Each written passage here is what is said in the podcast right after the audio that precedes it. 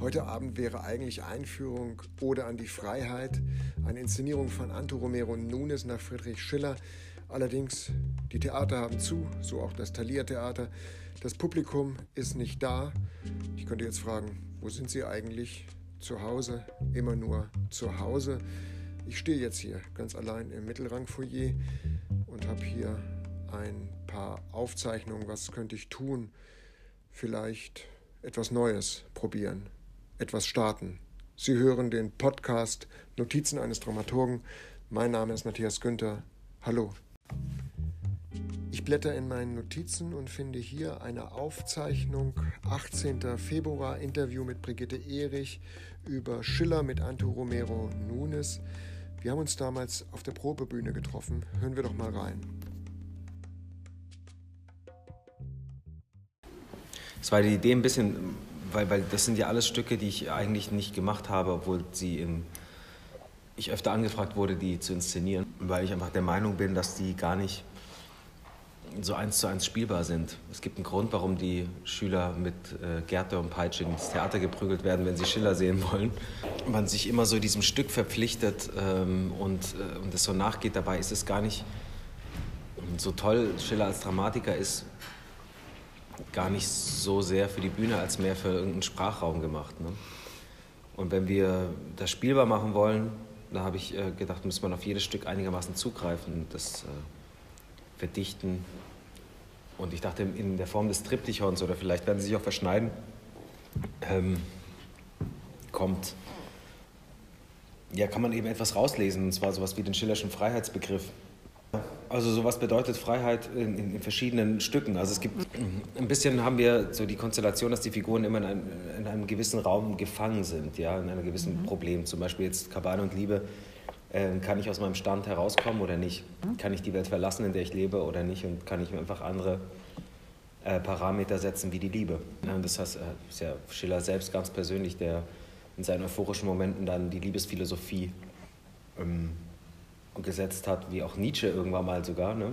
der mhm. irgendwann gegen die Sinnlosigkeit der Welt sagt, ja, aber in der Liebe ist alles begründet, in der Liebe und in der Schönheit. Mhm. Da ist alles erklärt, weil die, die Schönheit braucht nur sich selbst, die ist nur aus sich selbst heraus begründet und ähm, so sind wir Menschen auch da, weil wir einfach schön sind und lieben. Und das hinterfragt er hier in Kabale und Liebe. Das heißt, wie komme ich aus meiner Welt heraus? In seinem Vermögen und Unvermögen, Liebe zu beschreiben, drückt sich einiges aus. Ne? Also im besten Fall ist ja das Stück schlauer als der Autor. Aber ich finde, dass diese, dass diese Texte eins zu eins zu spielen, dass damit werden ja viele junge Menschen geplagt, Ferdinand und Luise zu spielen, ähm, die das noch gar nicht so richtig verwalten können, was da nicht auf sie zukommt. Weil das Schauspiel hat ja eine Technik. Und wenn der Subtext schon im Text ist, dann muss man sich auch überlegen, wie der Text zu spielen ist. Mhm. Und der Text funktioniert wunderbar als griechisches Theater, er funktioniert wunderbar als postdramatisches Theater. Er funktioniert äh, wunderbar im, als Ob-Theater, aber er funktioniert nicht als, als Nachmachung sozusagen, als Fernsehspiel. Und das ist eben, warum man das oft so, warum das keiner Lust hat zu spielen, keiner Lust hat nachzumachen, weil man muss sich schon immer sehr viel einfallen lassen, damit die Geschichte sichtbar wird. Weil die Texte sind grandios, aber, aber dieses Missverständnis, dass wir immer Fernsehen nachspielen auf der Bühne, ist einfach, das tötet diese Veranstaltung. Es ist noch manchmal so, dass man da sitzt und sagt, oh, ah, jetzt erinnere ich mich, wie ich das gespielt habe. Oder ich frage, wie habt ihr das damals gemacht? Ja. Aber da war der Ansatz anders. Da waren es eben junge Schauspieler, mhm. die auf so einen Text losgelassen werden und die denken, ich muss das jetzt schaffen, das zu spielen. Ich muss zeigen, wie viel, wie, wie, wie, wie Wobei ich glaube, dass die so ganz jung waren, sie, weiß ich nicht. Naja, aber sie waren insofern jung. Also Jörg Pohl hat mal den schönen Satz gesagt, äh, die Jugend ist an die Jugendlichen verschwendet. Mhm. Also dass man eigentlich im etwas höherem Alter mit diesen Themen unter Umständen anders umgehen kann. Ja. Und da hat er durchaus recht. Also dass eigentlich dieses, der, der Effekt, den wir von Romeo und Julia kennen, in der affektaufgeladenen Literatur von Schiller, das muss man richtig schwer herausarbeiten, weil man so viel Text durchschwitzen muss. Ja? Also das, das ist gar nicht so ganz einfach, da überhaupt diese ganzen Wendungen zu verstehen. Und ein Kennzeichen auch immer von der Arbeit von Anto ist es ja, dass wir sehr intensiv die Texte auch lesen. Ähm, und da bemerkt man, hier sind ja eine Vielzahl von äh, Nebenwegen zwischen den Kommas, wo ganze Anmerkungsapparate in Gang gesetzt werden. Und wenn man das dann in der Intensität liest, und dazu haben wir auch die Chance, uns manchmal auf etwas, auf eine Szene stärker zu fokussieren zu können, dann ist das schon, merkt man, wie schwierig das auch ist. Ich fand das immer toll. Ich habe den Schiller immer gern gelesen. Naja, aber du hast es ja inszeniert und das ist ja Geisterseher als Diplominszenierung. Die immer noch läuft, ne? nach elf Jahren immer noch. Und ich mag ja Schiller und das ist einfach eine Chance, die drei Stücke, also sich mit drei Stücken zu beschäftigen in diesen Konstellationen und Ansätze darauf anzuwenden und sich nicht immer nur den Kopf zu zerbrechen, wie kriege ich das jetzt hin, dass ich in zwei Stunden Maria Stuart mache und dass es alle interessiert. Es ist viel interessanter zu sehen, lass uns doch rausdestillieren, was das mit uns zu tun hat. Mhm. Und dann zeigen. Der Vorteil ist, äh, dass die Schüler, wenn sie dann da reingepeitscht werden, die, die kennen dann drei Stücke danach. Ja. müssen. Ähm, ja, und in dem Ansatz da eigentlich des Theaters, was du ja auch äh, über Jahre hinweg mit diesem Ensemble entwickelt hast. Und das sind ja ein paar unterschiedliche Ansätze, aber ein Ansatz, als, als wir uns kennengelernt haben, wir haben ja die erste gemeinsame Produktion war die Drei-Groschen-Oper mhm. und das war ja der Versuch, wie erzählt äh, Brecht Brecht selbst, wie man Brecht zu spielen hat. Ja.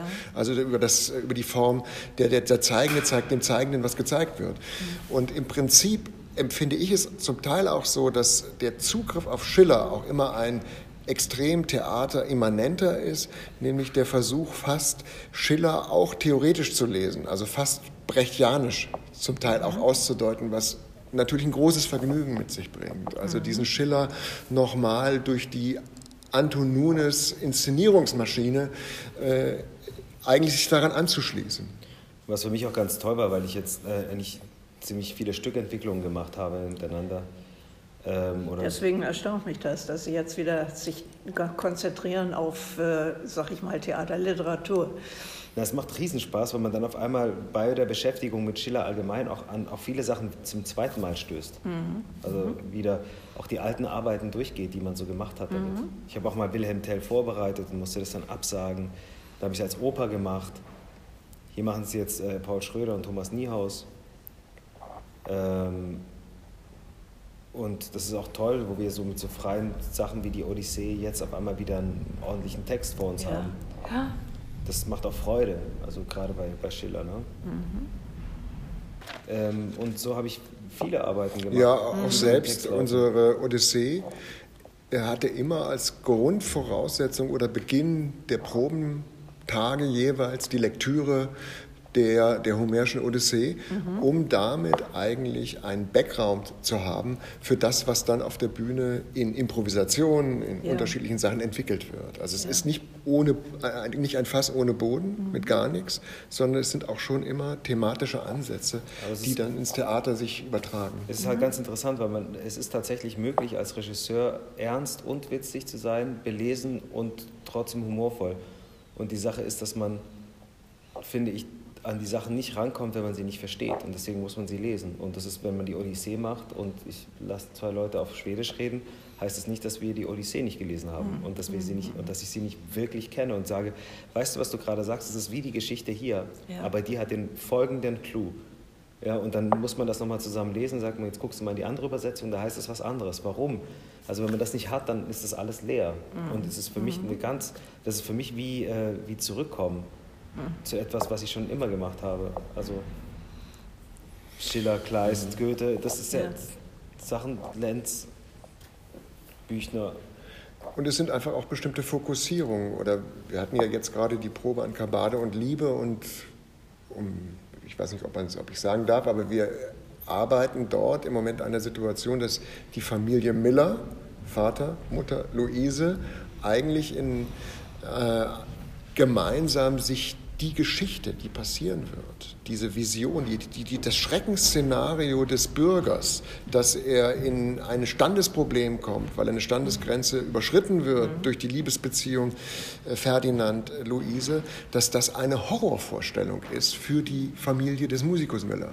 Und sich das selber sozusagen heraufzubeschwören, dieses Schreckensszenario, das setzt diese Handlung in Gang, mhm. aber im Kern der Familie.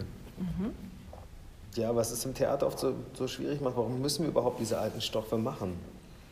Und wenn wir sie schon machen, dann lass uns doch bitte auch was damit sagen oder auch damit jonglieren, weil das macht, kein Mensch geht ins Theater und alle schauen Filme. Und in Filmen werden auch, und Hollywood hat eine Krise, seitdem die nur noch Remakes machen. Und Superheldengeschichten, die auch nur noch aufgewärmte Sachen sind. Mhm. Aber an sich mhm. erzählt ein Film auch immer was Neues. Warum machen wir, warum, warum machen wir uns zum Museum permanent? Nur weil die Leute irgendwie einen Titel gehört haben müssen, um dann da reinzugehen.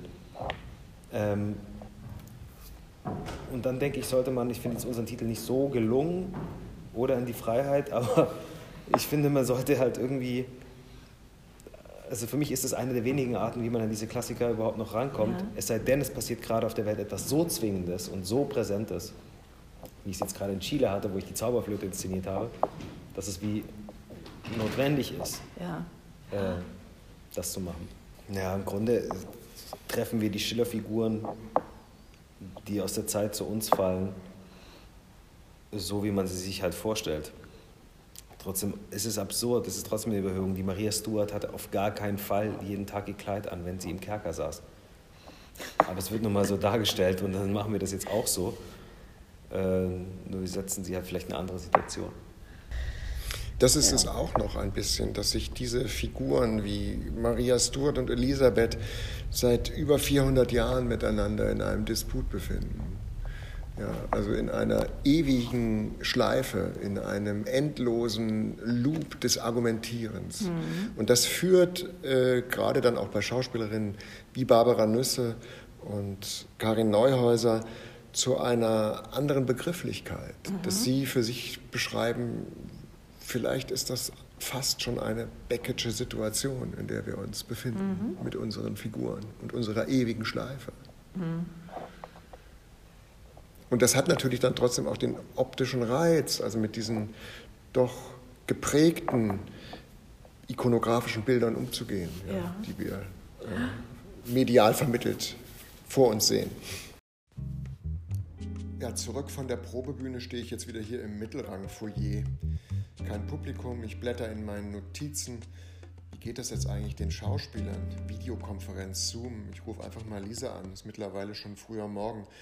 Hallo, Genossin Hagmeister. Wie geht's denn so? Wie ist das mit Zoomen und Proben? Hallo, guten Morgen, Dramaturg und Genosse Günther. Hier ist Lisa Hagmeister. Ich sitze hier gerade an der Elbe und beaufsichtige meine Kinder, während sie hier am Wasser im Sand buddeln.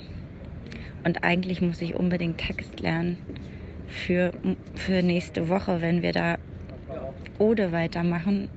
Und genau, das fällt mir ehrlich gesagt etwas schwer, aber ich, ich muss das jetzt machen. Ähm, ansonsten ja, mit, den, mit dem Zoom hält sich das für mich eigentlich in Grenzen, aber ähm, genau, es ist ja immer wieder ganz schön, sich zu sehen, aber traurig, sich nicht wirklich zu sehen. Ja, ich mache die ganze Zeit so Sachen wie ähm, Hausaufgaben, Streit schlichten, einkaufen, so Dinge. Und manchmal ist es gut und manchmal ist es auch anstrengend. Aber das ist ja, geht ja allen so und da bin ich nicht die Einzige. Ja, aber wir sind gesund und das ist schön. Ich schicke dir demnächst noch mal was für, für das Poesiealbum. Mal gucken, ob mir noch was einfällt. Aber geht's dir gut? Ja? Gut, bis dann. Tschüss.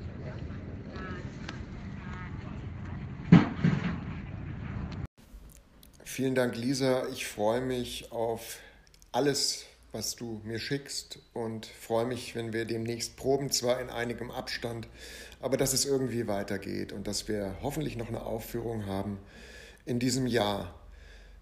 Bis dann. Tschüss. Ja, das war's. Die erste Folge von Notizen eines Dramaturgen. Normalerweise würde ich sagen, haben Sie einen vergnüglichen Abend live im Theater. Das ist im Moment nicht möglich. Viele greifen zur Konserve und auch ich bin eine Dose. Vielleicht demnächst mehr hier auf diesem Kanal. Tschüss. Um was für ein, um was für ein Podcast handelt es sich denn?